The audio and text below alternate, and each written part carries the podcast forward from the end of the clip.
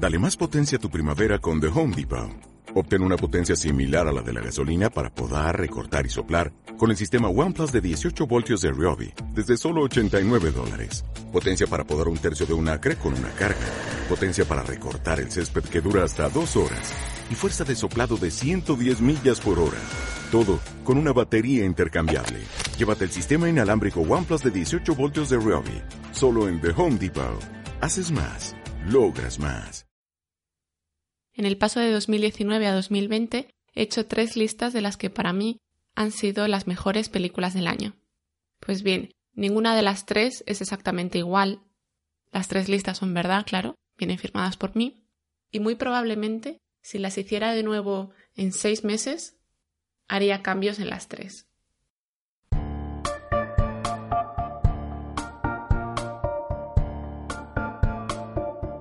Soy Andrea Morán y te doy la bienvenida a Nueva Carpeta, un podcast en colaboración con Caimán Cuadernos de Cine.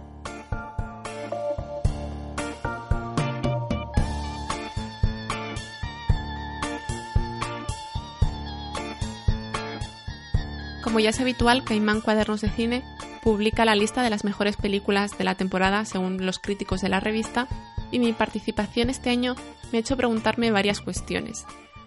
Vaya por delante, no se me da bien poner nota a las películas. Es que no me sale de manera natural. Me incomoda. No es lo mío. Soy esa persona que hace años se abrió una cuenta en Film Affinity y duré dos semanas. Y aquí abro un pequeño paréntesis, porque si me estás escuchando desde fuera de España, quizá no sepas que Film Affinity es un portal español similar a IMDB o a Metacritic, donde se van reuniendo pues críticas de profesionales, también críticas de los usuarios, y tú puedes ir recomendando películas puntuándolas del 1 al 10. Pues bien, tengo 21 votos registrados. 21 míseros votos. Por supuesto, ni recordaba el usuario, he tenido que recuperar la contraseña para entrar al perfil, en fin, se nota que no es lo mío. Entonces, una opción sería enquistarme en este bloqueo mental que me genera diferenciar si una película es un 5 o un 6, y otra opción sería buscar algo de contexto al tema, porque intuyo que esta indecisión, que estas contradicciones tienen que ser compartidas. Hoy no vamos a hablar tanto del contenido de estas listas, sino de los sentimientos que hay tras ellas. Empecemos por lo más cercano, empecemos por Caimán. Para los críticos de Caimán, la mejor película de 2019 es El Irlandés. Y la segunda es Parásitos, de Bon Joon-ho. Y la siguiente es An Elephant Sitting Still, de Hugo. Y la siguiente es El libro de imágenes. Y la quinta es Dolor y Gloria, de Pedro Almodóvar. Soy Carlos Heredero, director de la revista Caimán Cuadernos de Cine.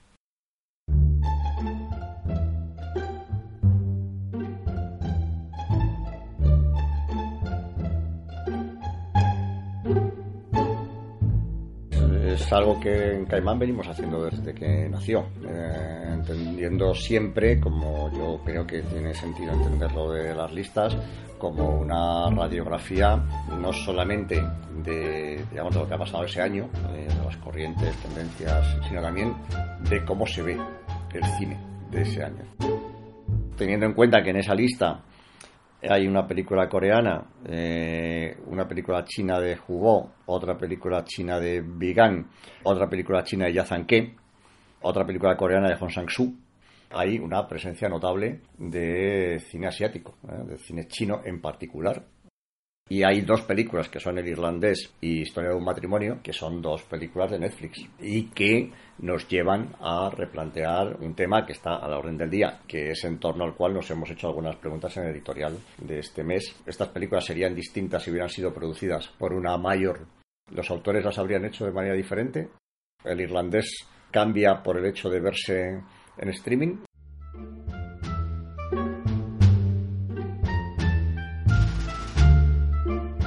La gran disyuntiva no es tanto qué películas van a poner los compañeros o no en, las listas, como si realmente estamos poniendo en las listas aquellas películas de las que estamos convencidos que son mejores o aquellas películas que pensamos que son valiosas y que hay que apoyar. Yo intento hacerlas conforme a mi propio criterio, intento hacer un repaso de lo que he visto a, a lo largo del año y a partir de ahí jerarquizar con todas las contradicciones que eso conlleva. Las películas no son caballos. También es verdad que no vives en una campana de cristal Y entonces eh, lo haces con tus propios criterios, pero sería ingenuo pensar que no nos condicionan un determinado estado de la cuestión. Yo creo que aquí somos prisioneros de contradicciones insalvables, sinceramente. Eh, y el que no lo reconozca, yo creo que no, que no, no, no va bien eh, el, el asunto.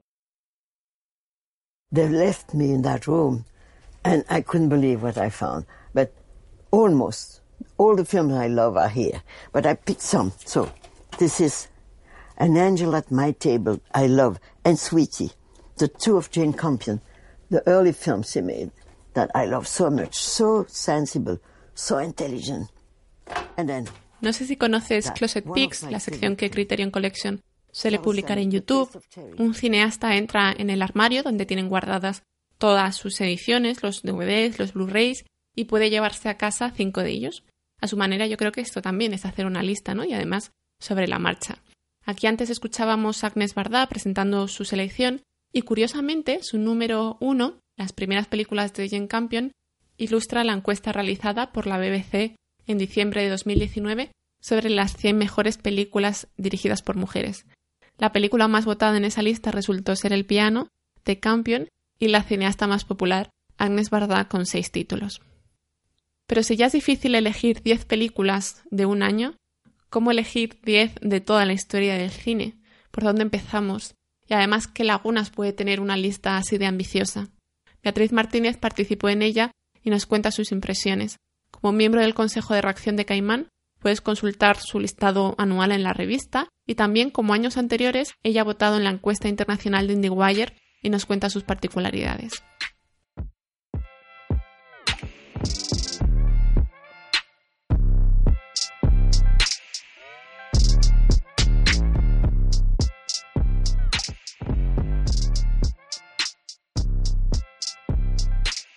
Yo creo que es una lista importante porque en los últimos años es cierto que a lo mejor han aparecido nuevas voces, nuevas miradas que son más populares dentro de, dentro de las diferentes cinematografías, pero ¿qué pasa con esas directoras que, que, fueron pioneras, que ayudaron a sentar esa visión femenina dentro del cine? Pues es una forma de, de, ponerlas en su lugar, que todo el público que le guste el cine pues las tenga a su disposición para saber qué hay ahora y qué hubo antes. Sí que he hecho en falta más eh, presencia de, cine clásico. Creo que ahí hay, una, hay un espacio todavía por descubrir y eso hace que en la lista pues estén títulos contemporáneos que a lo mejor son menores mucho antes que otros, otras obras incontestables que aunque son menos conocidas pues tienen una relevancia fundamental. Dejé un poco a un lado mis filias personales y, pensé que lo mejor era reivindicar las grandes obras de las, de las grandes maestras del cine. Eh, tenía que estar una película de Chantal Ackerman, de Claire Denis, de Agnès Bardá, de Ida Lupino. También quise reivindicar a, Lotte Regner, que, que, fue una de las pioneras de la animación, a Shirley Clark.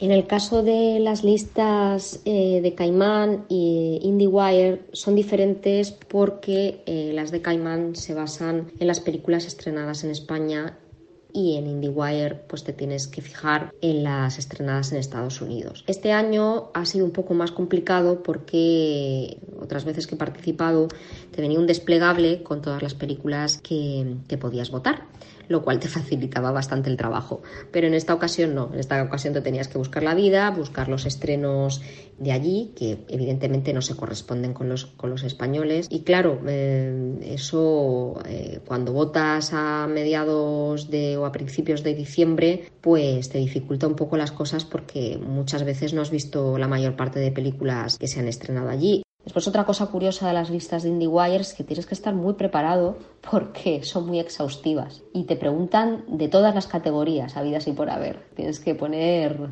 cinco elecciones de, cada una de ellas, en fotografía, en música, en, actores secundarios, yo creo que para el año que viene me, apuntaré mis favoritos eh, cada vez que veo una película porque se hace realmente complicado hacer unas listas tan, tan exhaustivas y tan, y tan completas, ¿no? Ninguna de las listas que he hecho este año se parece 100%. Y si, lo, y si se parecieran, sería por pereza, ¿no? Por querer copiar la primera de todos. Y eso sería, sería un error. Yo creo que, que lo bonito es que vayan mutando con, con, nosotros. Cuando revisamos el pasado y vemos que hemos puesto en el primer lugar una, una película, pues a lo mejor al, al, año siguiente decimos, pero ¿cómo, cómo hice? O sea, este año, por ejemplo, he mutado mucho entre el irlandés, Dolor y Gloria. Iba poniéndolas eh, unas veces en un sitio, otras veces en otro de pronto cuando vi la de Scorsese era la que más me gustaba y a la semana que siguiente creo que era otra. o sea, que Parásito siempre ha estado ahí, la verdad. Ha sido como eh, una de mis películas que más cariño le he tenido, quizá porque conozco a Bon Joon-ho desde, desde el principio de, de mi carrera como crítica, eh, me ha acompañado toda, toda la vida y bueno, conozco su cine como la palma de la mano y, y, para mí ha sido un shock, ¿no? Verlo ganar la palma de oro y convertirse en un, en un director tan,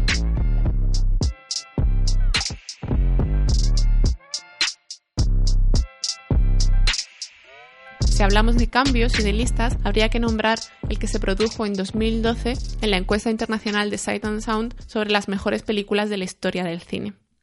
Citizen Kane is a modern American story about a man called Kane, Charles Foster Kane. Ese año 846 críticos, también programadores, académicos, distribuidores, escritores, cinéfilos de todo el mundo, bueno, de 73 países, enviaron su top 10. Ciudadano Kane llevaba ocupando el primer puesto desde 1962 y sin embargo... Vertigo, a feeling of dizziness, a swimming in the head. Figuratively, a state in which all things seem to be engulfed in a whirlpool of terror, as created by Alfred Hitchcock in the story that gives new meaning to the word suspense. El manierismo formal de Vértigo acabó superando el enfoque humanista y temático que había dominado la lista hasta entonces.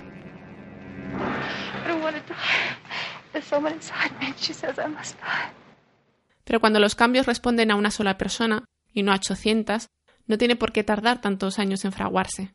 Esta idea sobre la provisionalidad de las listas, de cierto reflejo pasajero, me hace pensar en Dan Salit. Salit es un director norteamericano, en España ha estrenado recientemente Fortín, y él lleva un tiempo enumerando sus películas favoritas de toda la historia del cine. En las notas del podcast te dejo su web en la que encontrarás una lista por cada año. Desde 1900, con el cortometraje Attack on a China Mission de James Williamson, hasta por ejemplo El despertar de las hormigas de Antonella Sudasasi de 2019. Lo que más me interesa es que Salit también publica el histórico de cambios, así que puedes ver todos los movimientos. Añadir nuevos títulos según los vas descubriendo es algo más normal. Por ejemplo, imagino que en la primavera de 2018 él vería la idea de un lago de Milagros Mumenthaler y le gustaría tanto que le incluyó directamente en el top de 2016. Pero estas actualizaciones también afectan a los clásicos que va revisando, Películas, por ejemplo, como Eva el Desnudo, como Río Grande o Imitación a la Vida, van subiendo y bajando de posición. Well, all film buffs like to make lists. It's almost on the same gene with like watching movies. Film buffs are almost a little bit like uh, stamp collectors or train spotters, you know. Según dice, so para él el cinéfilo casi lleva en el ADN esto de hacer listas lo compara con el espíritu de un coleccionista de sellos o un apasionado de los trenes. Y para él las listas son útiles para ir registrando lo que ve y también como un recurso público que cualquiera puede consultar y quizá descubrir películas. Was completely forgotten except that I put it on this list and that gives it a life. The trouble with lists is that el problema con las listas, dice, es que tienes que ser honesto sobre ellas. Ves las películas bajo distintas circunstancias, así que tus opiniones proceden de distintos momentos de tu vida. Cuando vuelvo a ver una película, a veces cambio de idea y hay gente que se siente decepcionada cuando, por ejemplo, bajo una película de posición. Pero desafortunadamente, las listas parecen autoritarias, cerradas, pero necesitan ser actualizadas cada vez que vemos una película. but it's not really authoritative and it needs to be adjusted every time I see a movie. I'm sorry to everybody, but that's the way it is.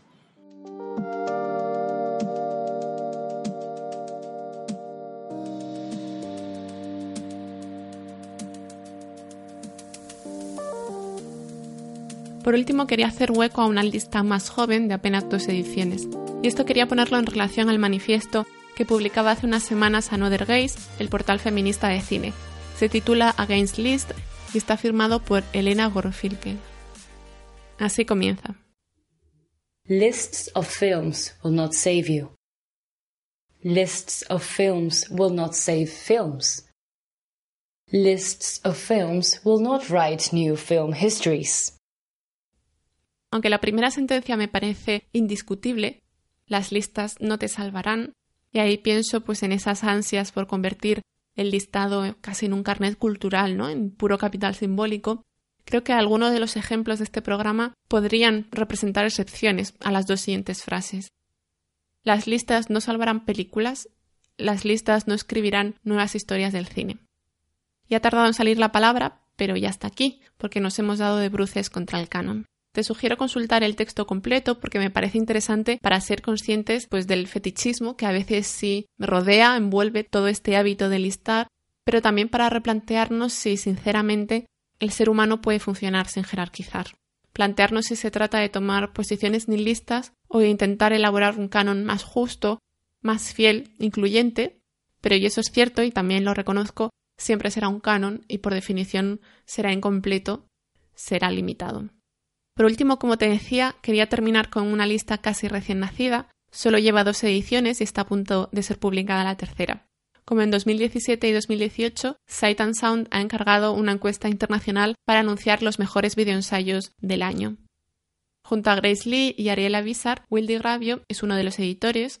Will es crítico de cine y también además presenta The Video Essay Podcast, que es un programa en el que suele entrevistar a cineastas, a académicos o a críticos sobre el formato del ensayo. La verdad es que te recomiendo mucho escucharlo porque por ahí han pasado personas tan interesantes como Catherine Grant o Adrian Martin. Siendo un formato tan joven, con una circulación tan desperdigada, casi plenamente online además, el ensayo parece necesitar una lista para generar algo de orden entre tanto caos, y además también beneficiarse de la visibilidad que se le pueda dar, ¿no? Pero no solo eso, porque hacer una lista significa poder categorizar, poder definir ese algo que estamos enumerando. Así pues, la principal conclusión de hacer una lista sobre videoensayos podría ser que el formato todavía parece ser muy fluido, o sin el todavía incluso. Quizá esa precisamente es su naturaleza, como opina Will. Me parece que listados como este sí reafirman la utilidad de las recomendaciones y sobre todo reactivan las ganas por compartir. No sé si la comparación viene muy a cuento, pero creo que algo similar ocurre con los podcasts, donde por supuesto ahí también hay listas, incluso también cabe la discusión de qué es un podcast y qué no lo es, pero por lo que yo he visto son bastante genuinas, no nacen de cara a la galería, sino por, por esas ganas de, de recomendar y de que crezca la audiencia.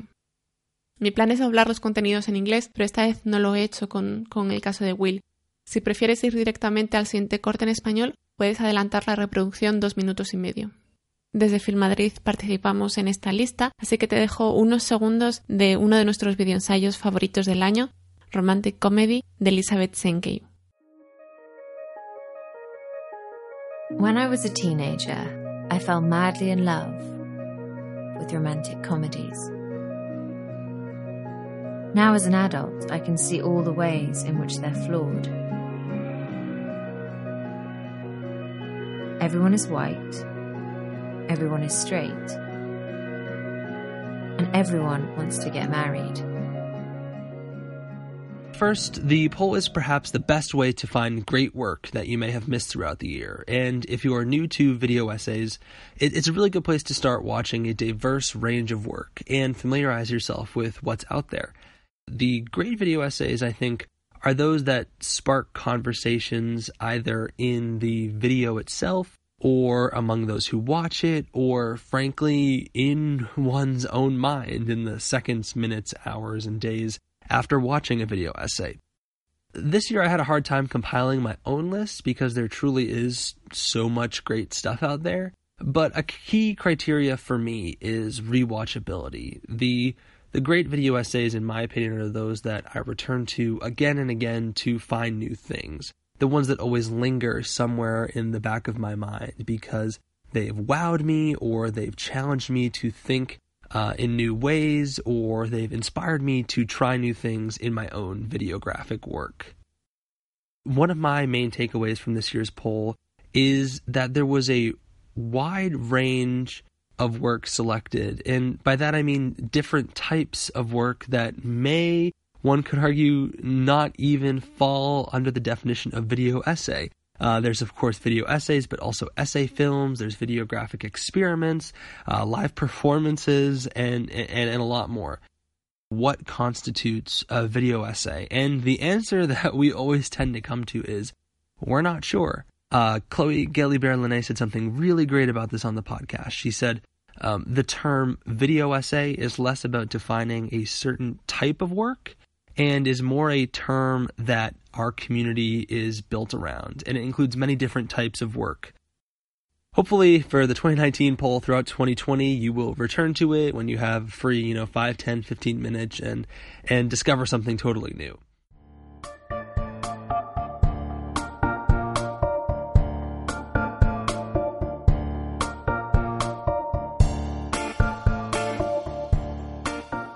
Bueno, con ese deseo de que las listas no caduquen en febrero y puedan aprovecharse a lo largo del año, terminamos por hoy.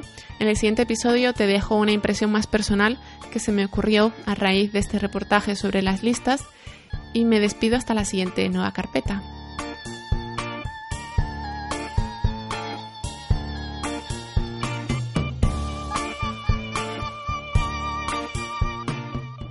Nueva Carpeta se puede escuchar en Evox, Spotify y Apple Podcast. Me puedes encontrar en Twitter, arroba Nueva Carpeta Pod, o en Instagram, y también en el correo electrónico nuevacarpetapodcast arroba gmail.com. Muchas gracias por escuchar.